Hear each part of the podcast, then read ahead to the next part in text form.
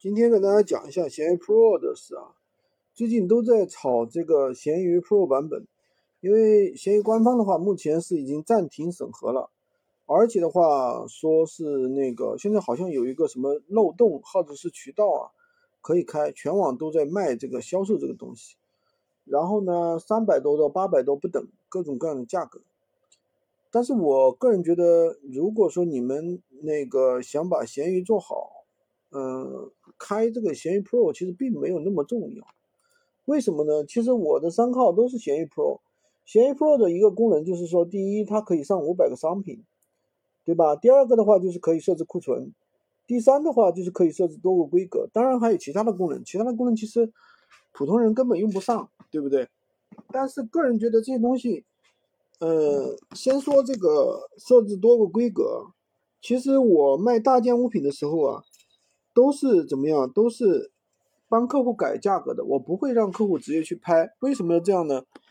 因为我的价格都是不透明的，我喜欢跟客户去谈，知道吧？跟客户谈，你说多少多少钱，多少多少钱，对吧？这是第一点。第二点，设置库存。库存这个东西，其实现在的话也有方法去破解，就是你不开闲鱼 Pro 也是有方法的。第三个呢，就是这个啊，多个规格设置库存，对吧？五百个商品，其实五百个商品其实没什么用，为什么呢？你一个店铺里面其实最多就有几个产品是爆款，你说你发五百个商品有什么用呢？对吧？其实一般来说，而且你商品发的多的话，后面还会产生一些不好的影响。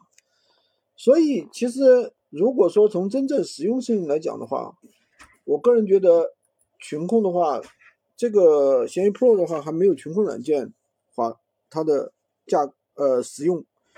因为群控软件，第一，我们大部分的时间都是想要去上架商品，对吧？怎么样产生爆款，这是最消耗我们时间的一个问题，对吧？第二个就是发货，对吧？第三个呢，就是自动回复客户。那这些东西的话，其实是闲鱼 Pro 不可能有的，都是群控软件里面有的功能，对吧？反正我个人觉得群控软件其实比闲鱼 Pro 的话更加实用，好吧？今天就跟大家讲这么多。